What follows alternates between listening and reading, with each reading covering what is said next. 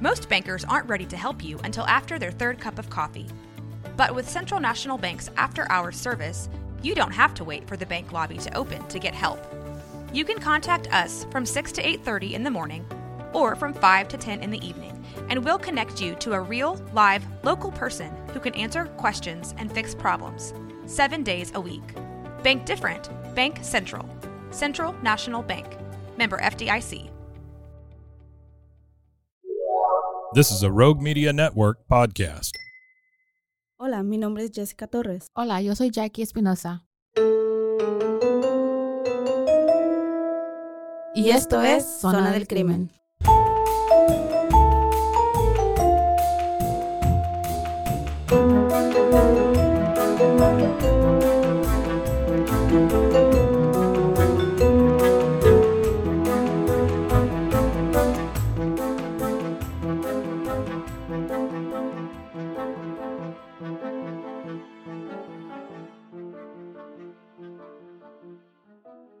Hola y bienvenidos a otro episodio de Zona del Crimen. Yo soy Jackie Espinosa Y yo soy Jessica Torres. y feliz Navidad, gente. ¡Feliz Navidad! Si nos estás escuchando ahorita en vez de estar con tu familia, nos quieres de verdad. Pero like, yo no soporto a mi familia. Estás déjame en tu cuarto y vas y te encierras a escuchar. a escucharnos porque ya te enfadaron. Bienvenido. Gracias. Han sido estos días festivos cuando no estás acostumbrado, yo, cuando eh, que sales a compras, yo, a la última hora, yo. Sí, ya hemos aclarado varias Güey, veces que siempre es- eres tú la del último ah. minuto.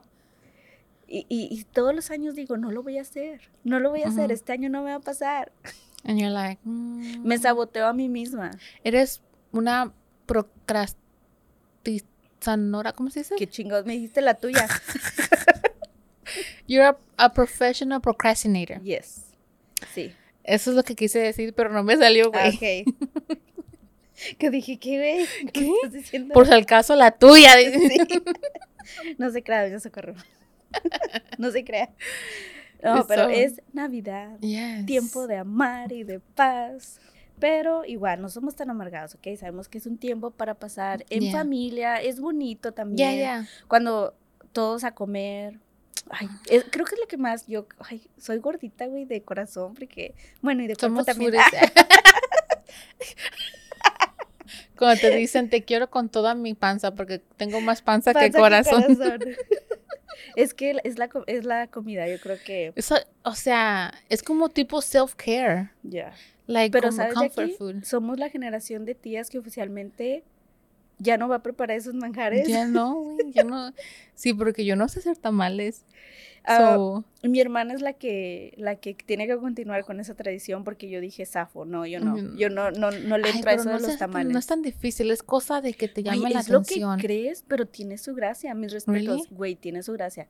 Que si no le echas suficiente mantequita a la masa, el tamalito ya se te va a pegar en la hoja y ya no va a salir nada más así como...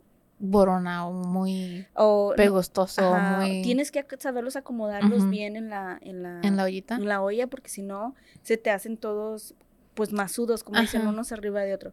Tiene su chiste, güey. Oh, Mis respetos no. para la gente que hace Yo odio la cocina, I'm tamales. sorry. A mí me gusta, me Yo no- encanta cocinar, pero hay ciertas cosas que la verdad no me salen. Como um, bake, O- postres, todo no, eso, sí. eso a mí no me sale. A mí no es por nada, pero hago un chocoflan bien rico. You know that's my favorite, right? I'll make it for you. I know how to make chocoflan. También he hecho Y como porque hasta ahorita, Jackie. También sé hacer este, am, el chocoflan, pero de, de pumpkin flavor. I don't like pumpkin, pero me gusta cómo huele porque huele a E- coffee. en sí me salió rico. Ujú. And I was like, let me try this for, like, hace unos Thanksgivings atrás. Oh, creo que me dijiste hice sí. pumpkin flavor choc Güey, no, a mí se me quemó una galleta precocida. de las que ya venden lista para hornear No, y se me sí. quema. No, no puedo hornear, par- pero por nada, por nada. I'll make you a chocoflan. Ok, lo, lo escucharon, ¿ok? Si la próxima vez, Jackie, ¿Para cuándo lo quieres? te doy tu break. orden. Mira, te doy break porque todavía falta año nuevo y todo eso y todavía andas ocupada. Pero después, Jackie, I'll make you, I'll make you one Antes for de, que, Christmas. antes de que haga mi, mi resolución de meterme al gym en enero. So, diciembre 31 te lo voy a, 31. te lo, eh, te lo voy a llevar. Ok, sí, sí. Porque ya voy, voy, voy a andar aquí. Ese sí lo voy a celebrar aquí en casa. Pero bueno, Hoy te toca a Esperemos- ti. Yes. esperemos que ustedes se la estén pasando muy bien el día de hoy, acompañados de lo que quieran ustedes, de los que quieran, familiares, amigos, la gente que les haga sentir bien. Bien.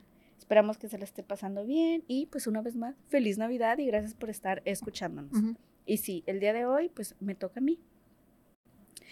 Y la historia de hoy, de hecho, cumple exactamente 15 años, ya que exactamente sucedió la noche de Nochebuena, o sea, anoche, Para nosotros, para nosotros los hispanos, Navidad. Navidad. Porque Exacto. celebramos el 24, no el 25. Fíjate que eso fue un choque cultural para mí, cuando Ujú. ya me vine a vivir a Estados, Unidos permanentemente, porque aquí los americanos celebran el 25, lo que es la Navidad, Ajá. Y luego lo celebran bien temprano. Fue de que, o sea, súper temprano, antes de que a veces salga el sol, abrí los regalos. Y yo así de que, pero no los abrí una noche. Y luego así de, no, ¿por qué anoche? Anoche se tienen que dormir los niños para que Santa Claus... ve-". Ah, vete a la no, Yes. no, no, no. Nosotros Yeah. esperamos a Navidad y esperamos que sean las 12. Oh, no. Celebramos, abrimos regalos, a veces un poquito antes de las 12 porque no nos vamos a esperar. Y luego a las 12, como buenos hispanos, buenos latinoamericanos, a, a comer otra vez recalentado. Para irse No. con la pancita bien De llena. mi familia, los niños, cada 30 minutos, podemos ir a los regalos. Podemos ir a los regalos. Tan jode y jode. Déjenlos abrir. A las 10 ya estamos, like, ok, ya dejen de estar jodiendo. Vayan Ábranlos. Ábranlos. Y ya los abrimos, and then we're like, whatever, let's eat again. So, Pero esperas a las 12 y es No. feliz Navidad o no. no, tratamos, no. Casi no, we just open the presents y ya. Y al Come- siguiente día se juntan para el recalentadito Ujú, vez. ya. Ay, sabe muy rico. Ya. Pero, bueno. Pero nos levantamos como a las una de la tarde. No, tampoco Sí. no vamos a madrugar. es Ándale, es festivo, no eso. Era eso de que ellos bien tempranos levantándose y pues nosotros casi, casi, casi que nos fuimos a dormir a esa hora. a esa hora para Yeah. andar levantándonos, pues no, no se puede. Y como les digo, esto fue hace exactamente 15 años y pasó la Nochebuena, ya casi a nada, te digo, a la madrugada de Navidad. Y estando en estas vísperas, pues, de amor, felicidad y paz, ah, dije, claro que sí, les voy a traer la otra cara. la otra cara de Navidad, ¿ok? La cara maléfica del otro lado de Navidad, ¿ok? Y te tengo una pregunta para empezar. Bueno, a ti y a ustedes también. ¿Qué tan vengativa eres, Jackie? ¿Qué tan Mm. vengativos son ustedes? ¿Hasta dónde llegaría por venganza? Yo soy bien petty. Verganza estás. Pero es que. Ay, dije verganza. no, perdón. Pa' una verganza. Yo sí me eché una verganza, no, no es cierto. Una venganza, perdón. ¿Qué tan lejos llegarías por una venganza a tu expareja? Damn. Porque una cosa es ser petty, o sea, que eres como de que. mm, Por pinche tú lo. Ajá, eres mamoncita. chingaqueritos, güey. Eres Yeah. chingaqueritos, como tú le decimos. Pero de ahí a, a- a vengarte, o sea, como salir de. hacer algo a propósito para estar chingando a tu, a tu expareja. Depende de qué tan enojada o qué tan. o qué me hizo. ¿De Porque vengativa. mm, si soy un poquito. Y tú me la haces, yo me las cobro. I, I know, you told me that before. El- y lo he dicho antes y te he Sí. dicho ocasiones donde me las he cobrado, que no voy a mencionar aquí porque No, es too no, much, no. mucha información. Pero depende, güey. Fíjate que yo no. Yo soy el karma. Mi middle name, No. karma. Yo no. De hecho, yo creo en el karma, no en Jackie, karma. Cálmate. en el karma de que, de que les va a llegar. O sea, ellos Yeah. creo que la gente que es mierda se sabotea a sí mismo eventualmente. Y ellos mismos solitos terminan pagando su propio, Ya. su propio No, karma. Yo se Pero- los quiero revolver el cambio. Okay. dices, no, te- It's toma okay. mucho tiempo ese Toma mucho pedo". tiempo. Me hace sentir mejor. No, ¿y sabes por qué lo digo? Porque, like, hay a veces que la gente tiene suerte y no, Sí. no pagan lo que deberían de. ¿Cómo se debería? Ajá. So, like, ¿Qué dice Jackie? Me quiero asegurar de que me pague. huevo. Ajá. Y luego, ¿cómo aprenden? ¿Cómo quiere? Y lo que- ¿Cómo van a madurar? ¿Cómo, cómo van a aprender si no saben cómo se siente? Eso yo le voy a... Fíjate que Em. lo que estás diciendo ahorita tiene comple- 100% Me oigo de bien mendiga, pero... No, tiene así. 100% irrelevante al, al caso de hoy también, ¿ok? Ujú. So, pues nuestra historia, te digo, de hoy tiene eso, tiene drama, tiene venganza, tiene venganza que lamentablemente pues terminó en una gran, gran desgracia, ¿ok? Como dije antes, la, la festividad de la Navidad significa para la mayoría un momento de alegría. Sin embargo, también guarda historias oscuras, y una de ellas se vivió en la ciudad de Covina, en Los Ángeles, California, un 24 de diciembre del 2008, donde nuestro asesino de hoy, llamado Bruce Jeffrey Pardo, perpetró una de las masacres más oscuras de este país. Tras encarnar el personaje de Santa Claus y manchando esta imagen de magia y encanto que se tiene sobre este personaje. Y pues vamos a empezar. Todo fue cuidadosamente planeado por más de seis meses, pero ¿quién es este hombre y por qué cometió esta terrible masacre? Conozcamos un poquito sobre, sobre él. Bruce nació el marzo 23 de 1963 y aunque este en sí no parecía cumplir con el perfil de, de lo que es un asesino en masa, tenía sus red flags desde muy adolescente. Sin embargo, antes de cometer la masacre, cualquier persona que lo conocía podría describirlo como un sujeto muy tranquilo, amable, gracioso, sociable y con mucha facilidad de palabra, o sea que tenía verbo el tipo. Un tanto inmaduro, pero en sí nada de qué preocuparse. Era muy inteligente y un excelente matemático. Su padre le inculcó el amor por la ingeniería, así que este terminó siendo un ingeniero de profesión en ciencias de la computación. Ya graduado, siendo licenciado, empezó a trabajar como ingeniero de software en un centro de, de, um, que construye naves espaciales no tripuladas para la NASA. De hecho, varios colegas dicen, varios ex colegas, perdón, dicen que no tenía mucha ética en su trabajo y de hecho se dedicaba mucho a piratear el sistema o saquearlo a su antojo, más que a tomarse su trabajo en serio. Se hacía güey. Sí, sí, güey, como Varios de nosotros Muchos. en el trabajo. especialmente porque era como su primer trabajo. No quiero decir que esté bien, pero pues eh, nada Todos de, hacemos eso, güey. haz de cuenta es lo que digo, nada Yeah. de que tengan que preocuparse. ahorita, sí. nada criminal. Ándale. Con 26, 26 años empezó una relación sentimental con una compañera del trabajo llamada Delia. Estos llegaron al punto de comprometerse para casarse. En este momento, él no hacía mucho dinero en su trabajo, así que la mayoría de la boda, incluyendo el viaje de la luna de miel, fue costeado por la que sería su esposa. Mm, O sea que ella pagó. Ándale ahí de que, uy, primera. Ella puso todo.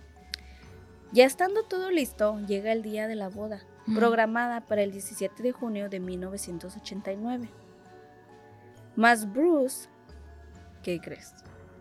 Nunca llegó el desgraciadísimo. Aquí es donde yo me hubiera vengado bueno, bonito y barato. Aquí es donde Jackie no lo hubiera esperado el karma. No, me hubiera, me hubiera par- aparado, me hubiera parado donde él estuviera como tipo Carrie, toda, like, vestida de novia, like, ah, A chingazos, vámonos. Ajá, Brother Chucky. Bruce dejó a la novia esperando en el altar, así como novia de rancho, y con más de 250 invitados en la boda. No solo eso, sino que también vació toda la cuenta de su prometida para él irse de vacaciones a una playa paradisiaca. A pesar de esto, chécate, sus amigos más cercanos miraron esto como un, ay, pues ni modo, ¿qué se le va a hacer? Otros diciendo, la verdad nosotros teníamos apuestas, esto es típico de Bruce, y burlándose como riéndose. That's not okay. Yo hubiera, no se puede, um, sue. No sé, no sé, esto en 1989, yo creo que la pobre sentía más de vergüenza y de no querer Humillación. humillación, no quería- quería verlo na- Yeah. nunca en su vida. Sus amigos lo seguían viendo como, entre comillas, ellos lo escribieron, un niño grandote, tonto y adorable, quien, pese a su inteligencia, carecía de sentido común y hacía cosas sin pensar, pero nunca con mala intención. Mm. Perdón, güey. ¿Excuse me? ¿Se imaginan? O sea, que este realmente pues no tenía verdaderos amigos. Yo, es lo que yo pienso. Una persona así no tiene verdaderos amigos. O que tal vez de niño nunca le metieron unas pinches nalgadas, güey. Porque Nunca le pusieron como una consecuencia a sus actos. Todo era chiste. Ja, ja, Ajá, ja. haz de cuenta para él. So, por eso es de que, güey, ¿es neta? Pero bueno, cuando este regresa de su vacacioncita, ya todo relajado, sus amigos dicen que él estaba muy bien. Se miraba muy bronceado. Bien bronceada. Agarró colorcito. Él estaba relajado. Incluso su exnovia declaró lo mismo, que él se miraba muy quitado de la pena. Ah, él no tenía, tenía cero remordimiento por lo que, por lo que había hecho, la verdad. Yo hubiera mandado a mis hermanos que le metieran la putiza. Al barrio. For real. Ah, después de años tuvo otra relación con otra mujer, Elena Lucano. Estos eran la típica parejita tóxica, güey, de estamos juntos, cortamos, nos separamos, regresamos otra vez. Súper Ron- inestables. Sammy Ronnie de la Jersey Shore. Sí, haz de cuenta. Súper inestables, güey. Lo cual también, o sea, no es nada así como delincuente, delincuencia. O sea, todos hemos pasado por una pinche relación tóxica. Especialmente nuestros primeros a- veintitantos años de vida. Todos. Y el que no, pues bien por ti. Que sí aprendiste, que sí te quisieron en Eh. casa. Pero bueno. Sin embargo, de esta relación nació el único hijo de Bruce. Mas lamentablemente, un 31 de diciembre del 2001, el niño de apenas un poco más de un año cayó a la piscina vacía de la casa, mientras Bruce veía la televisión. El niño estaba ba- bajo su cargo. A Bruce se le miró genuinamente preocupado y pasó día y noche al lado de su pequeño hijo. Pero todo cambió cuando les dieron el diagnóstico final. El golpe que el niño sufrió tuvo como consecuencia una lesión cerebral muy grave y que hizo que el niño se quedara parapléjico. Esto llevó a la ruptura de la pareja definitivamente. Después de esto, Bruce nunca más volvió a ver a su hijo. Solo pagaba manutención, aunque después también se desatendió de la parte económica. Tres años después, más tarde, el cuñado de Bruce le presentó con otra mujer llamada Silvia Orsa, una mujer de 40 años con tres hijos que le podía dar una gran estabilidad emocional ante, ante sus últimos infortunados fracasos amorosos. O al menos así lo veía él. En su cabecita, él era la víctima, güey. Es- él era de que, ay, me han tocado mala Mujeres suerte. malas. Ándale, malas mujeres, mala suerte en el amor. Pobre mí. Digo, pobre yo. se, me, se me cruzó el cable. And now, a word from our sponsors. bueno, estos dos terminan casándose. Esta vez sí se casó. Así llegó al altar. Sí llegó. Se casaron un 29 de enero del 2006. Que al principio todo parecía ir miel sobre hojuelas, ¿verdad? Todo muy bien, todo marchaba bien. Se compraron una casa de más de medio millón de dólares. Ya que los dos en ese momento estaban muy bien en sus carreras y ganaban un sueldo que la verdad les permitía pues darse ese tipo de lujitos. Como no tenían hijos en común, decidieron comprarse un perrito que era como símbolo de su amor. Y Bruce realmente quería mucho este Mm. perrito, Firulais. Phil Firulais. Llevaban una vida aparentemente muy cómoda y tranquila, sin embargo, poco tiempo después de casarse, Silvia le empezó a contar a sus amigas, pues como lo hacemos entre mujeres, Ujú. a sus amistades, que Pardo, Bruce, había, había cambiado.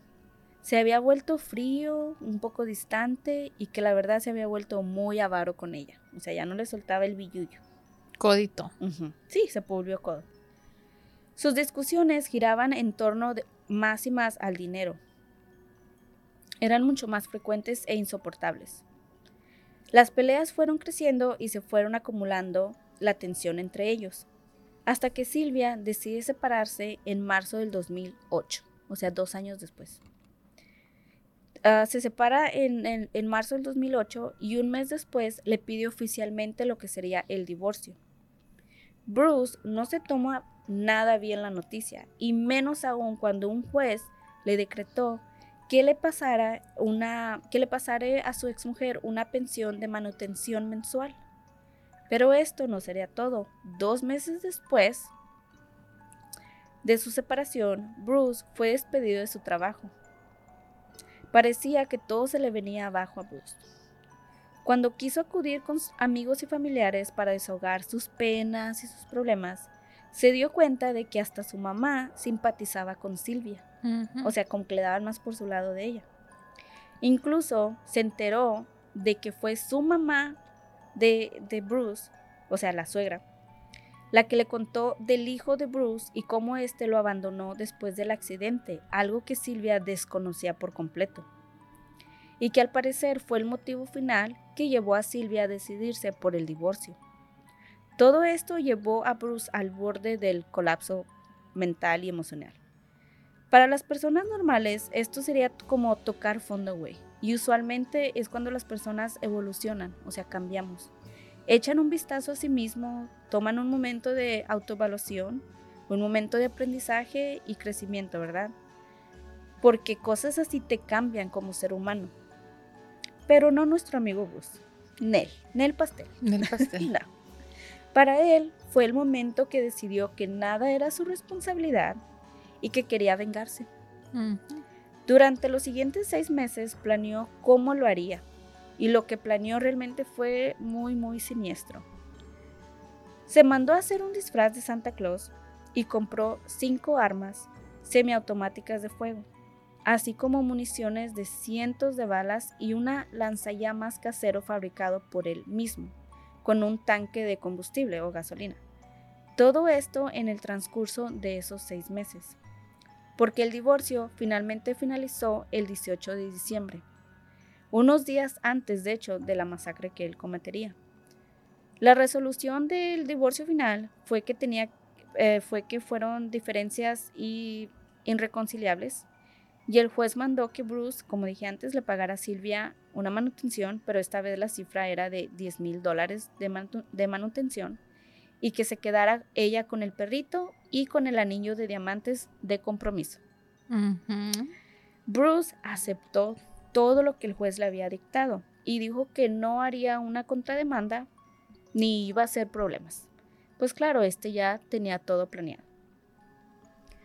Incluida lo que se cree su plan de huida hacia Canadá. Ante su familia y amigos hacía ver que estaba realmente deprimido y triste por lo del divorcio. Todo era parte de su plan. Él sabía que la venganza se tenía que servir fría. Todo estaba listo. El día llegó. Era Nochebuena y un poco antes de las 10 de la noche un vecino de Bruce lo saludó mientras éste salía de su casa, disfrazado ya así como todo un Santa Claus, para acudir a una fiesta navideña infantil. Él dijo que le deseó una feliz Navidad y una noche buena. Él dice, él se miraba muy tranquilo y la verdad se miraba feliz. También dice que unos minutos después llegó el hermano de Bruce buscándolo para invitarle a una fiesta y que cuando no lo encontró pensó, ah, no, no me preocupa, Seguramente lo veré después en la iglesia para la misa de las 12. Sin saber que en aquel momento Bruce ya se encontraba rumbo a Covina, que era un vecindario de Los Ángeles. Ah, se dirigía para allá en busca de su ex mujer, en la casa de también ahora sus ex suegros y su familia política. Bruce llegó a la casa de sus ex suegros alrededor de las 11 de la noche, como dije antes, un poquito antes de la medianoche donde se encontraban reunida toda la familia de su, de su ex esposa, un alrededor de 25 personas en total. Este llegó con su disfraz bajo el que escondía las armas y portando un paquete envuelto para regalo que en realidad era el lanzallamas que él había fabricado. Este llega y toca el timbre.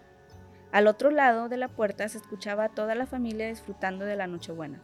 A través de la ventana se veía, un Santa Claus con un paquete envuelto en como regalos y es la pequeña Katrina de 8 años quien lo mira, la primera, la cual acude corriendo para abrir la puerta llena de emoción, gritando, Santa llegó, Santa llegó.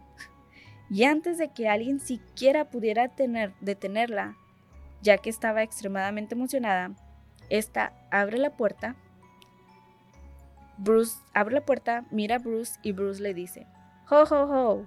¡Feliz Navidad! Levanta una de las manos y le dispara directamente en la cara a la pequeñita de 8 años. ¡Pum!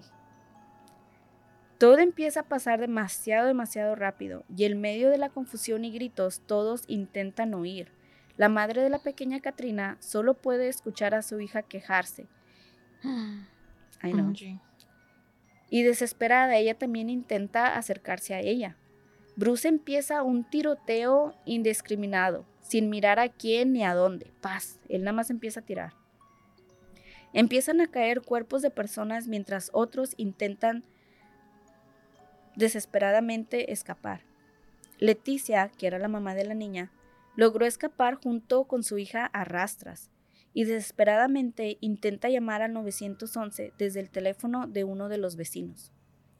Del otro lado se escuchaba la voz de una mujer pidiendo ayuda, desesperadamente, desesperadamente, perdón, mientras ésta está haciendo la llamada, observa a través de la ventana cómo de repente la casa, ¡pum!, se empieza a incendiar y observa cómo la casa de sus padres, con sus familiares todavía adentro, empieza a ser completamente absorbida por enormes llamas de fuego. Bruce había rociado la casa con gasolina haciendo que el fuego se propagara mucho más rápido. Puso gasolina también en los cuerpos de las víctimas que seguían ahí. Pero este no se iría limpio. Las llamas fueron tan violentas y alcanzaron tal temperatura que el disfraz de Bruce se empezó también a quemar y a derretir. Y él también acabaría con quemaduras de segundo y tercer grado. Los bomberos tardaron tan solo unos minutos en llegar, decenas de ellos de hecho. Se desplegaron alrededor de la casa y tardaron cerca de dos horas para poder apagar el incendio. Prácticamente todo había quedado reducido a cenizas en el interior de la casa. Los cadáveres completamente calcinados habían quedado esparcidos por diversas zonas de la casa. Pero todavía quedaba una pregunta. ¿Dónde estaba Bruce Jeffrey Pardo? Este había salido rápidamente tratando de evadir ah, el incendio huyendo de él, en un carro que había rentado. Este iba gravemente herido, lo cual no estaba dentro de su plan, así que condujo a la casa de su hermano porque ésta estaba más cerca que la suya. Las graves quemaduras que tenía en piernas, brazos y manos, y con el disfraz que se había derretido y prácticamente pegado también en su piel, hicieron que su plan de huida se fuera pues prácticamente por la borda, ya que éste estaba gravemente herido y no podía ir a un hospital sin ser cuestionado. Este sabía que le iban a preguntar qué había pasado. Ah, este había comprado un pasaje también de avión con destino a Canadá y sabía que también iba a ser cuestionado en el aeropuerto si lo miraban así. Y pues sabemos que nuestro amiguito, Bruce, no le gusta tomar responsabilidades por nada. Y al parecer se le cerró el mundo. Se le cerró completamente el mundo, nada salió como él planeaba, por lo menos en el área de escapar. Y todo lo que pudo hacer es que Bruce se sentó en el sofá en el apartamento de su hermano, apuntó un arma a su cabeza y simplemente se disparó. Good. Se suicidó el tipo. Qué bueno. Otro acto de cobardía. Su hermano lo encontró tras su regreso a casa, alrededor como de las 3, 3 o 4 de la mañana, y dio parte a las autoridades de lo que había pasado. Todavía su hermano sin saber que él era responsable de la tragedia a, a su excuñada. Cuando revisaron el carro que Bruce estaba utilizando para huir, la policía encontró una bomba casera que había sido cubierta con los restos del disfraz que le había quedado. Cuando los especialistas intentaron desactivar la bomba, explotó, pero por suerte nadie salió herido. Esa noche se convirtió en una verdadera historia de terror. Las víctimas de esa noche fueron su exmujer, quien murió por el impacto de bala, así como sus ex suegros, los dos, dos hermanos y una hermana de Silvia también, incluyendo a sus dos cuñadas y un sobrino. ¿Son nueve personas? Un total de nueve muertos y varios más heridos. Esa noche, 13 niños quedaron huérfanos. Ay, qué veo. Ay, sentí veo. La pequeña Katrina, de 8 años, ah, gracias a Dios, sobrevivió al impacto, de puro milagro. Los cuerpos estaban tan calcinados que tuvieron que recurrir a registros dentales para poder identificar a cada una de las víctimas. La venganza de Bruce contra su exmujer y toda su familia ha sido una de las venganzas más horribles registradas en la historia del crimen. Nadie sospechó jamás de las crueles intenciones del ingeniero, ni siquiera mostró públicamente enojo o indignación por el divorcio. Para su círculo cercano de amigos, Pardo era un hombre amable y gentil y que acudía a la iglesia todos los Ah. domingos. Red flag. Mm, y que era incapaz de cometer un acto tan violento de esa magnitud. Nunca tuvo problemas con la justicia antes de esto, ni tampoco presentó ningún problema psicológico graves, o sea, por así decirlo. Nunca nadie se imaginó que Bruce cometería un, un asesinato masivo por venganza. Pero qué equivocados estábamos. Aparte de ser narcis- narcisista, no tenía ningún men- problema mental. O así, o sea, como que fuera detectado de que o es un psicópata o es un... Como, como usualmente lo vemos en perfiles de asesinos, ¿me entiendes? Sí, como te digo, fue una venganza que nadie miró venir, que nadie esperaba. Y fue muy, muy dark, güey, la manera en que lo hizo también. Muy, muy dark. Aparte porque it's, es como dif- en diferentes maneras, en diferentes niveles, como por ejemplo, dejado, dejó huérfanos a 13 niños, Sí. right? Esos 13 niños nunca, nunca, nunca van a poder celebrar la Navidad de la misma manera. Pues you know, like it's not un tiempo donde todos están en familia celebrando, ellos van a estar lo van a recordar. recordando y Y tienes razón, know what I mean? pero fíjate que leyendo, investigando todo esto, ah, la niña de 8 años que sobrevivió, Katrina, de hecho ahora ella es, ¿cómo se dice? Am, va y habla public speaker. ajá, públicamente para, ya ves, cuando hay aquí en Estados Unidos, que lamentablemente se ha vuelto algo muy normal, que haya am, Tiroteos. tiroteos, gracias Jackie, andas a Jackie, de- sí. A tiroteos en las escuelas o lugares Yeah. públicos y ella es una de, de las personas que va y habla sobre todo esto y en una de las de los speech De los discursos. Jackie es you're on fire yes en uno de los discursos que ella daba ella dice que de hecho eso es una es algo que no permitieron que él les quitara. Ya les había quitado mucho y nunca lo van a poder olvidar, pero que ellos siguieron, siguen celebrando Navidad, de hecho, más y en honor a, las, a sus familiares que ya no están. Entonces, pues de alguna manera tratan de verle lo positivo, lo positivo de algo tan, tan, tan horrible que, que no me puedo imaginar perder a tus familiares de esa, De esa manera. de esa manera y por este... Y de un montón, like. Ándale, nueve el mismo personas. día, todo, no nada más eso, o sea, ella, ella igual quedó herida, le ujú. quedaron secuelas. Am, las otras personas también sufrieron heridas muy graves por el incendio, los que lograron escapar de las balas, pero no del incendio. Ujú. Entonces, ah, qué feo. Y esta es la historia de la masacre de Navidad. Yo, en mi opinión, esta es mi conclusión que yo les quiero compartir. Y la verdad yo pienso que la mejor manera de conocer una persona es cuando, a mí me lo han dicho mucho, que la mejor manera de conocer una persona es cuando está bajo presión o está pasando por dificultades o problemas. El cómo los van a sobrellevar te va a decir todo lo que necesitas saber de una persona. Y yo en mi opinión, Bruce simple y sencillamente nunca aprendió a lidiar de una manera sana con cualquier tipo de dificultad o un pequeño inconveniente en, en lo que fuera en su vida. Siempre los evitó y nunca tomó responsabilidades por nada. Como tú lo que decías hace rato, es exactamente eso. Que hacen cosas en esta vida que son malas y como tú dices, el karma no les llega y no aprenden y no tienen ese sentido de simpatía hacia los demás o... ¿Cómo se dice? Jackie. Sí, de esa simpatía, nunca entienden lo que es una consecuencia y es a lo que les lleva. Este hombre simplemente perdió la cabeza, no supo cómo lidiar con exactamente con nada de una dificultad en su vida y sus amigos o la gente que estuvo alrededor de él el simplemente de que ay es que es un niño grandote ay es que Era él-". como un tipo de. de enabling. ajá ándale de alcahuet- Sí. alcahueteo. Es eso. Porque, no mames, si tú tuvieras un amigo simple, hey, güey, no la, o sea, Exactamente. Si No, tú, si tú eres cagando. amiga, exactamente, eres mi Ya. amiga, la estás cagando en algo, hey, güey. Ponte las pilas, que pedo, te quiero y lo que tú quieras, pero es esto y that's esto está fucked mal. up. Lo que estás haciendo es malo, no. You Este know, yeah. amigo no tenía amigos, Mm, no no. tenía amigos verdaderos. Solamente revísense también ustedes mismos. Es sentido común. No puedes pensar, si tú tienes en común de que sabes que he tenido tres relaciones, cuatro relaciones, y todas han sido fracasos, ah, creo que también ponte tú misma a mirar qué, qué ¿Cuál es el common?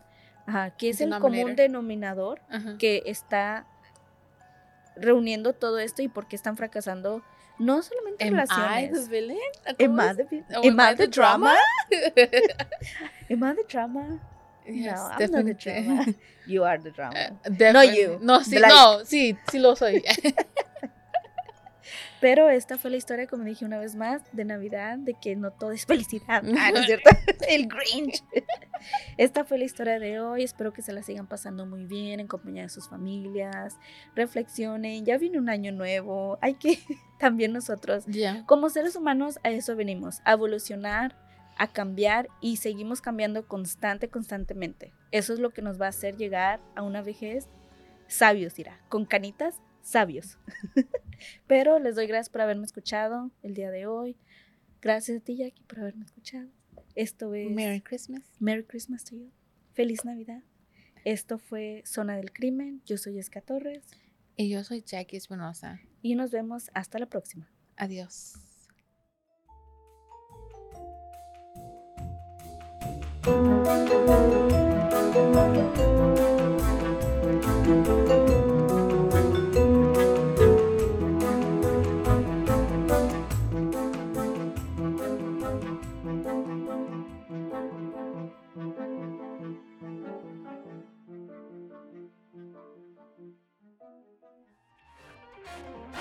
This has been a Rogue Media Network production.